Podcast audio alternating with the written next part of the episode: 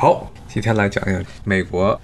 整个法律体系，包括它的整个刑事诉讼是个什么样的一个情况。明尼苏达把这整个最近这些事情全挑起来，那个警察直接把人这跪压而死的这个警察上法院了。我看最新的消息是，当时是把抓捕弗洛伊德的时候，四个警察是直接用膝盖把弗洛伊德给压死的那个警察已经被抓起来了，好像是把另外三个警察也都抓起来了。那么他们。直接导致弗洛伊德死亡的这个警察，他叫德雷克·沙文吧，他现在是被州里的检察官，明尼苏达州的检察官啊起诉，说是三级啊谋杀和二级的 manslaughter 二级的杀人罪。那么这个整个美国，它对于刑法是怎么样的一个规定，包括它是怎么样起诉？整个美国的法律制度是什么样子啊？其实是一个非常非常复杂的这么一个体系啊，可以说是全世界可能比美国更复杂的法律体系还真的不多。可能硬要说的话，没准印度，因为他们印度从某种角度来说，印度和美国的情况有点像啊，就是各个地方，印度的邦，美国的这些州，它内部的法律制度、法律的立法比较的复杂。立法的这权限更多，不像中国这边，从中央到地方是有一个非常严格的这么等级制度。但是在美国，中央和地方的关系还要比较微妙。追溯到以往最早的原因，就是因为美国它当时独立的时候，这十三个殖民地，早期的这十三个殖民地是互不隶属的关系啊。最后为了统一在一起。名义上的联邦政府的一个主要的职责是协调各个独立出来的州啊之间的一些跨州的啊贸易往来啊，这是联邦政府最早出现的一个理由是这个。包括是统一的对外的外交、对外贸易啊，是这些。但是后来逐渐的，联邦政府的权力越来越大。那么，包括美国最早的宪法，它主要的一些规定的一些联邦政府的职能，也主要是协调每个州之间、各州之间的关系啊，特别是贸易之间的关系。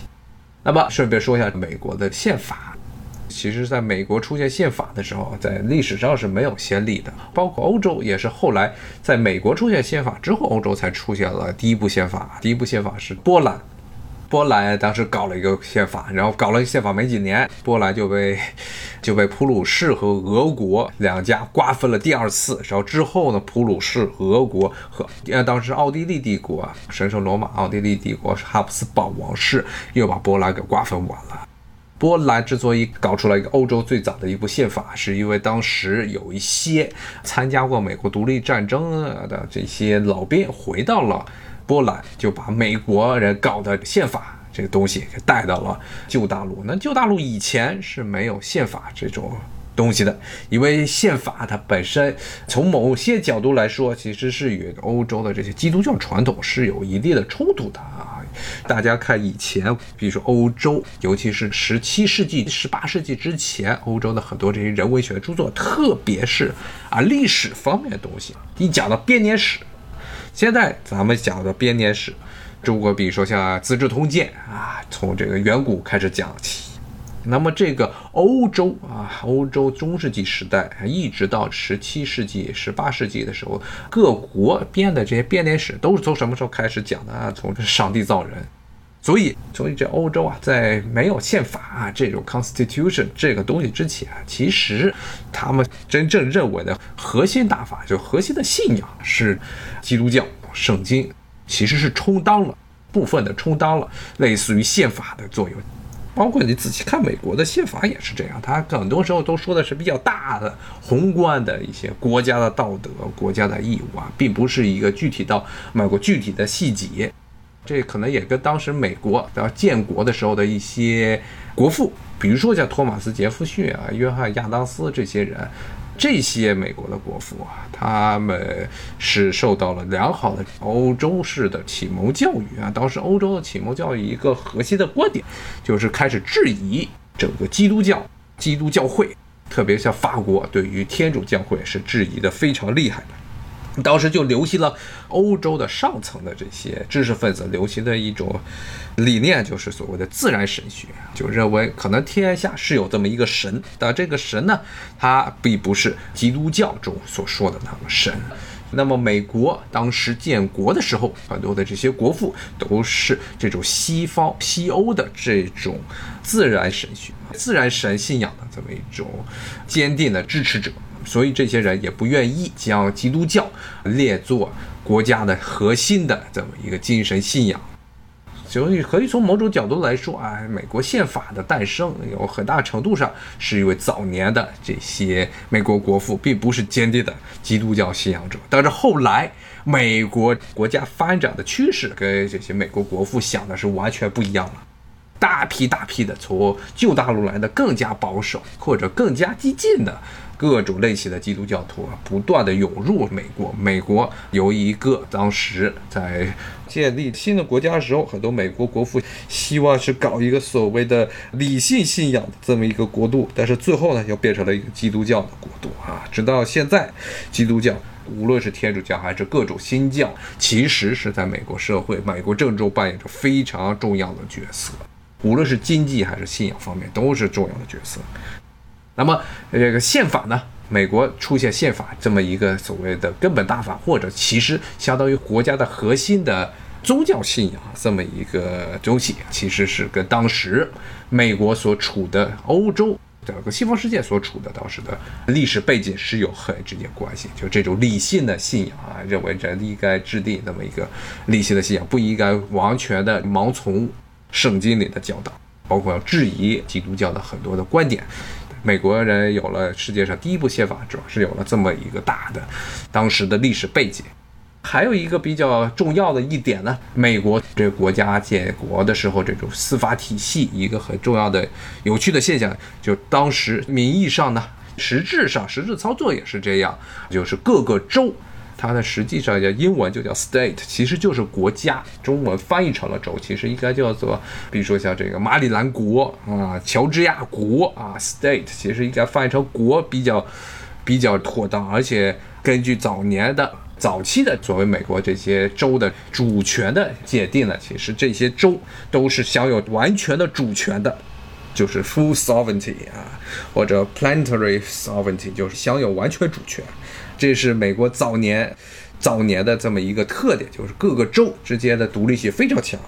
但是正是因为这样，所以后来联邦政府应该扮演一个什么样的角色啊？在美国建国的最初的差不多三四十年里，经常是吵来吵去啊。像当时著名的叫汉密尔顿，他专门写过，是他要强调说是联邦政府的这个权力应该扩大。越强越好啊，最好能形成一个中央的集权制的这么一个政府啊。他当时举的例子，他就写了很多的文章。后来结集成册，就是所谓的联邦党人。一个核心观点就认为，如果各个州它的主权太大，最后就会沦落成神圣罗马帝国那样。之前也跟大家讲过，神圣罗马帝国是什么样的，特别是在十七世纪。欧洲三十年战争之后啊，哈布斯堡王室统治之下的神圣罗马帝国是名义上还是一个帝国，但实质上已经四分五裂。哈布斯堡王室的神圣罗马帝国皇帝根本指挥不了底下诸侯，诸侯的各种做法啊，诸侯等于是各行其事。而这神圣罗马帝国内部的这些小的诸侯国又实在是太小了，所以很容易就被外界的列强所影响。特别是像法国，包括荷兰，包括北欧，当时瑞典啊曾经一度对于德国北部影响非常大，包括英国，导致后来甚至汉诺威的选帝侯成了英国的国王，而反而使得英国在整个神圣罗马帝国中具有了很多的话语权。当时汉密尔顿就认为地方的州给他的主权太多了，最后就被神圣罗马帝国这样成了列强们分割、攫取各自国家利益，通过牺牲神圣罗马帝国的各个诸侯国来攫取自己利益的工具。那么后来，其实整个美国的演化过程，其实就跟联邦党人里的理想一样啊，其实是联邦政府的权力越来越多，越做越大，而且后来包括最典型的就是在美国南北战争，其实是剥夺了美国这些州很多的主权。原来这些州认为自己都是独立的国家，只不过是为了协调各国家之间的贸易和外交往来才有联邦政府。最后搞了半天，到了南北战争时候，这些州才发现，其实还是枪杆子里出政权，谁的炮大，谁就能说了算。联邦政府当时是靠着自己的军队，完全的压制住了南方的独立势力。强行的将这些南方的独立出去的州啊，他们认为自己是有脱离联邦权利，这些州全部都吞并了。其实美国它名义上呢有一个名义上的这么一个联邦制，其实是逐渐的变成一个中央享有更多权力的国家。但是呢，在具体的法律上呢，还是联邦有一些给了一些地方州政府很多的妥协。其中最典型的一些妥协，就是州内完全涉及州内事务的情况下呢，一般联邦政府不会直接干预。比如说，最典型的就是刑法，如果你只是在州里边杀人，州里边的抢劫啊，那基本上都是州自己的法律来制定。联邦政府什么时候他要干预呢？出现了跨州的一些犯罪行为，FBI 什么时候出来呢？出现一些跨州，比如说毒品。跨州的走私毒品，这个时候联邦政府要干预。但是呢，其实后来联邦政府也是不断的在广义上的自己来引用宪法中的一些规定，凡是涉及到了多个州之间的事务，最后联邦政府都来管。比如说，联邦政府的很多底下的各个部委，比如说联邦通讯委员会，本来这些州都是自己里面有些独立的电视台。但是呢，联邦政府啊就说这些州虽然你电视台是地方的，但是涉及到了全国性的通讯方面的一些协调啊，所以必须要成立一个联邦层次的管理机构，所以才有了联邦通讯委员会。然后飞行也是有了联邦飞行委员会，所以各种各样的组织都是联邦政府，只要是稍微涉及到了超过一个州的事务，联邦政府就会在这设立一个衙门。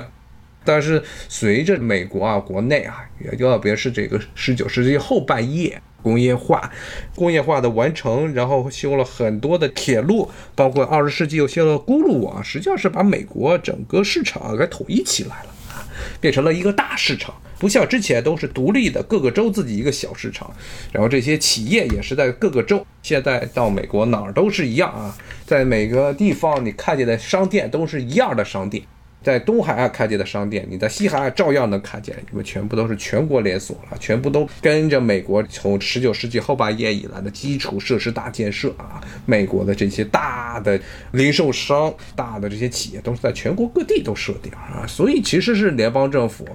因为整个美国市场啊都变成了一体化，所以联邦政府它管的事儿也就越来越多了。州现在主要想到自己的一些能维持自己的一些权利，就是州内的这些刑法、州内的民事诉讼、州内的像教育、教育问题呀，还有一些劳工问题呀、福利问题，这些是州里面管。但实际上，很多时候，联邦政府和州都有相关的法律，都有相关法律，甚至有的时候是中间还有一些冲突。比如说最典型的例子就是大麻。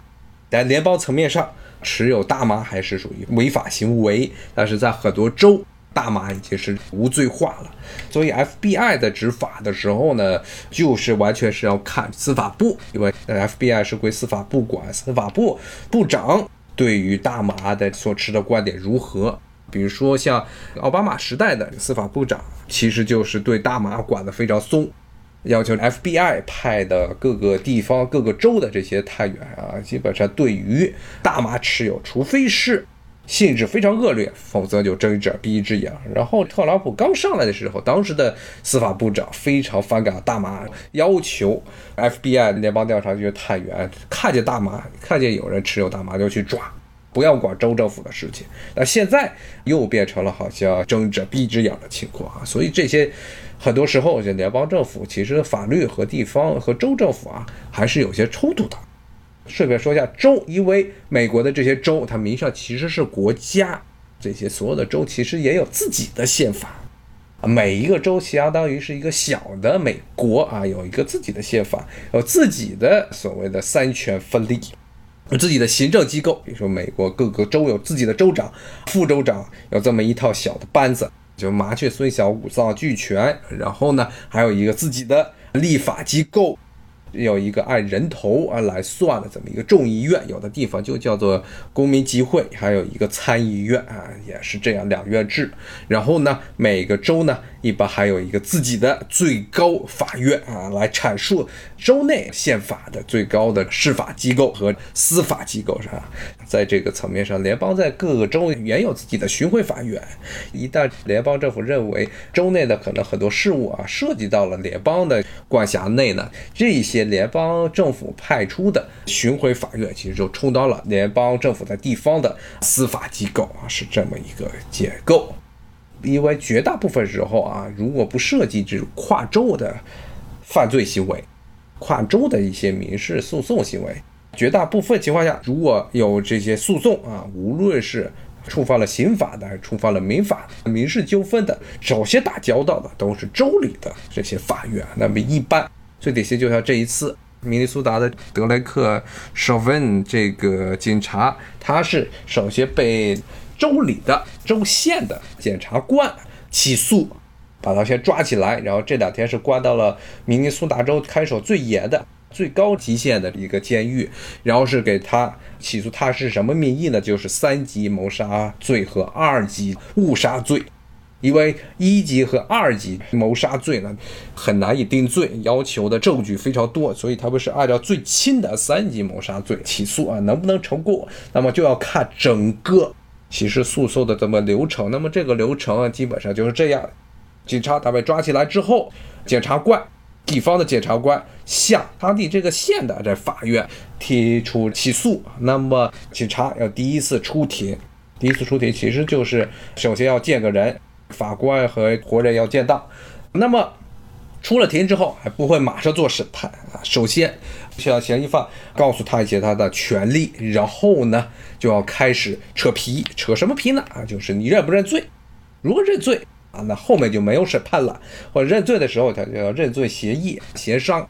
认罪之后可能能得到直接的有些妥协。比如说这种三级的，我也不知道三级的谋杀罪在明尼苏达州是要判多少年。本来比如说原来判二十年，给你往轻里判，判个十年，这样这样的话就不需要经过下一步的审判的流程了，这样就能简化流程。因为像这些法院基本上每天每天都是大量的这些刑罚事件，美国的犯罪率。之前也跟大家讲过，美国的尤其是中下层人居住的地区，犯罪率是非常高的。所以这些法院能够不走全套的审判流程，就不走全套的审判流程，希望能你能够直接认罪啊，直接认罪换取一些宽免。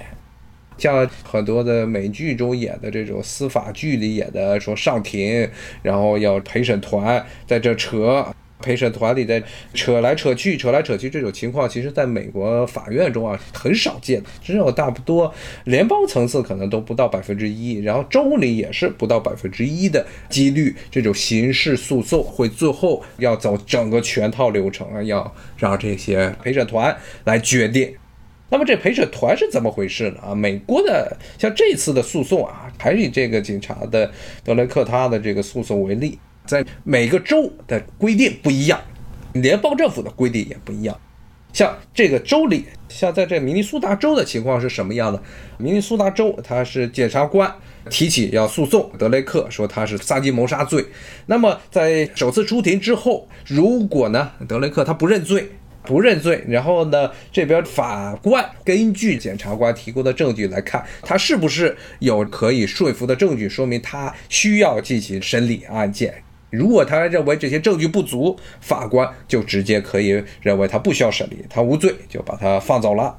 这像明尼苏达州是要求是由法官由法庭来直接决定来判决，他需不需要开始审判啊？需不需要审判的证据足不足？再在很多别的州，有些其他的州呢，不是由法官来决定，特别是这种重大的这些杀人案、这些重罪的时候，很多州的这些法律都规定不一定需要。由法官来决定，可以让嫌疑人呢提出是由陪审团来决定他需不需要审理，认为他需不需要审理他这案子。注意是需不需要审理啊，不是给他具体的来定罪，只不过是要走。首先第一步是要看是不是有必要来审罪。那么这个时候，那些其他的州，包括联邦层面上，联邦法院也是要求，如果是重罪的话，是必须要有陪审团来确认是不是要进入下一步的审判流程。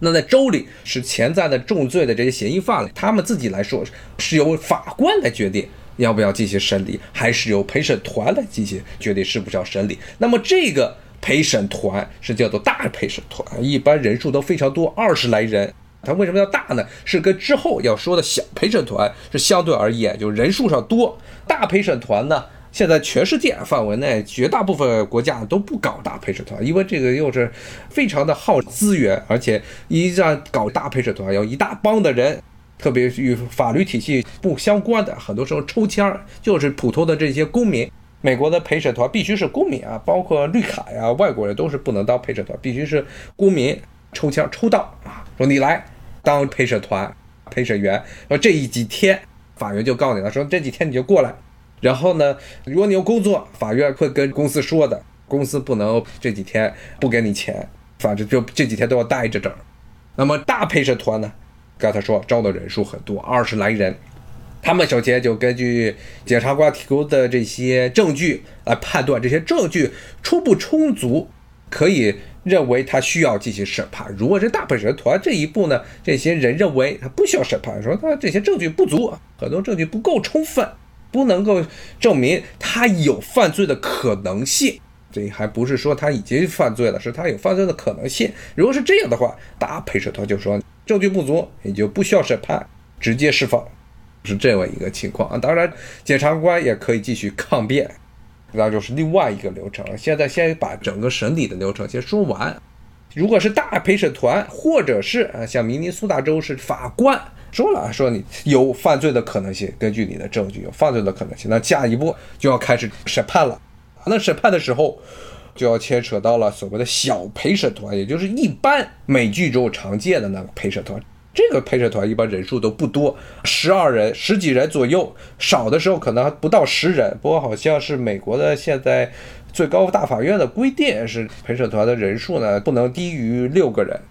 再往下就太少了。一般是七八个到十几个，差不多这么一个比例。那这是所谓的小陪审团，就因为人数没有大陪审团多。大陪审团到现在为止，全世界只有美国和 利比利亚两个国家有大陪审团，其他地区包括英国啊，这个美国的法律体系，它最早的起源是来自于英国的普通法或者叫做习惯法体系。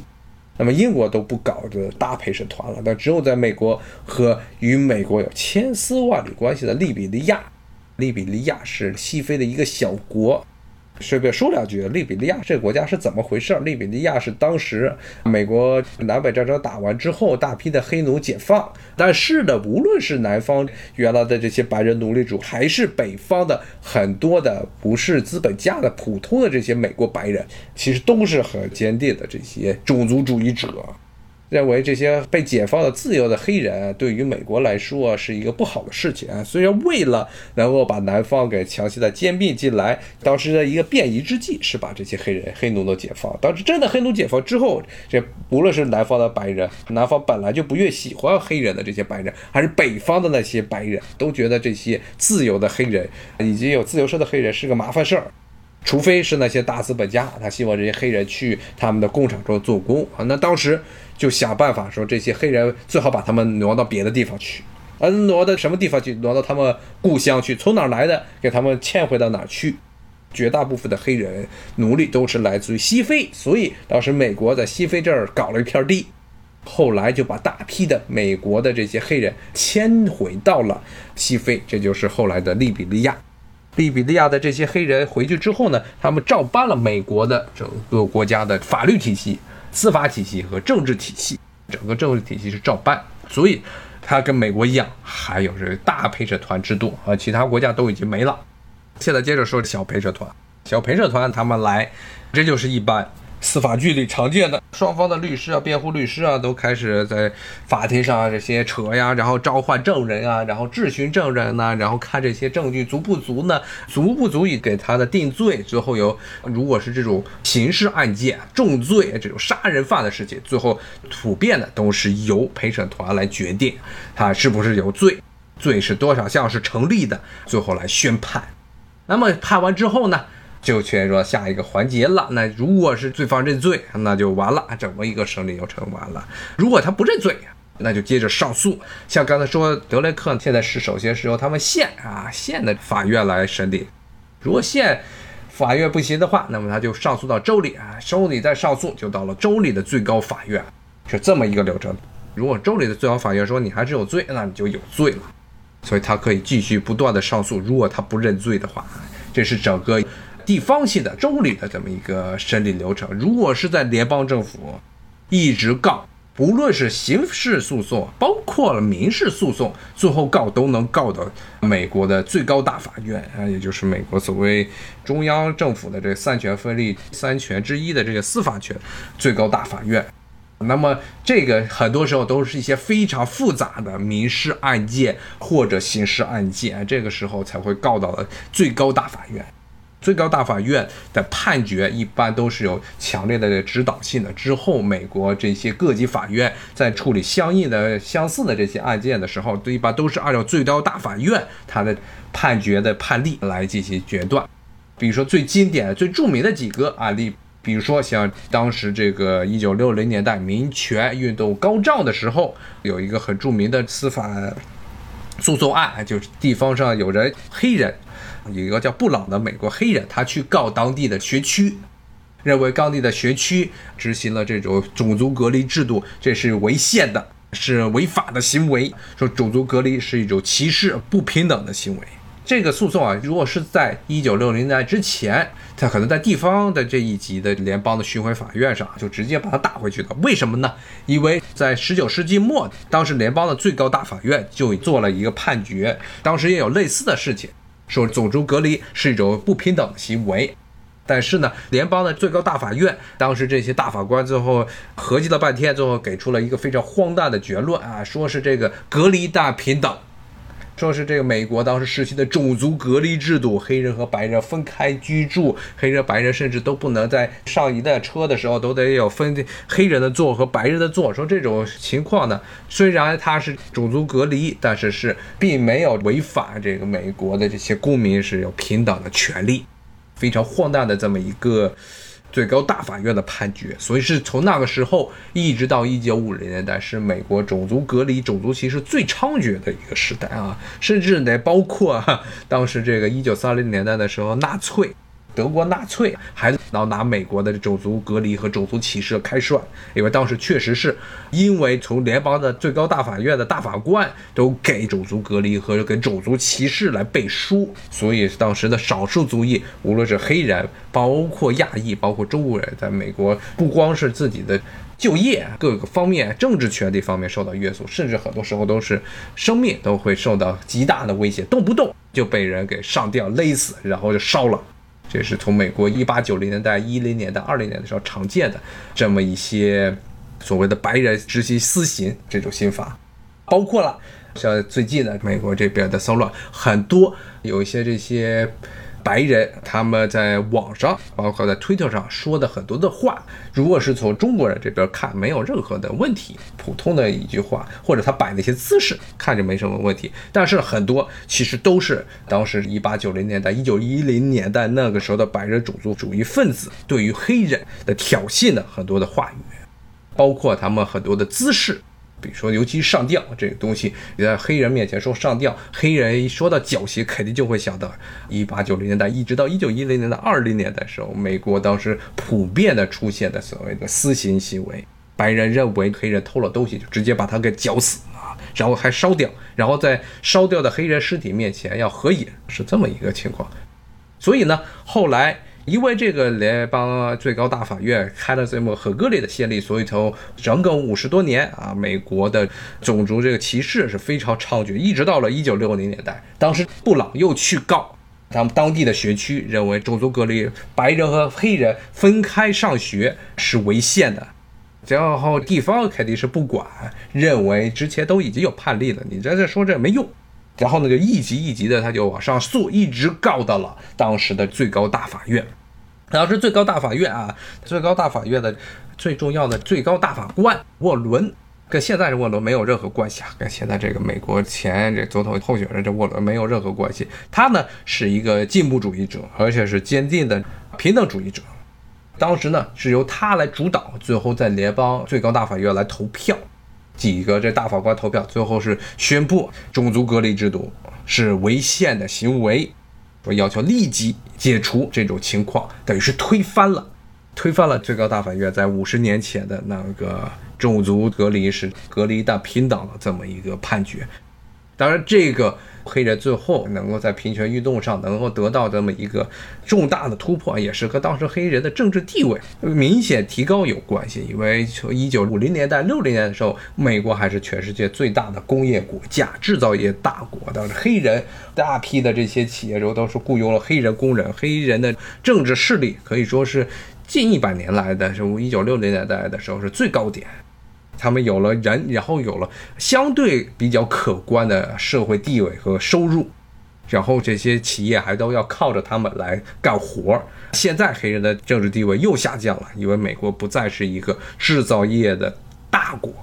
大批的小型的制造业现在都没了，黑人绝大部分黑人都变成了失业在家的，有些人呢甚至就变成了黑帮，就变成这样。所以现在黑人的政治地位呢还没有之前一九六零年的时候高。所以现在很多的问题都是跟着这黑人的政治地位走的啊，黑人现在的实际的情况。但是呢，当时沃伦的关于种族隔离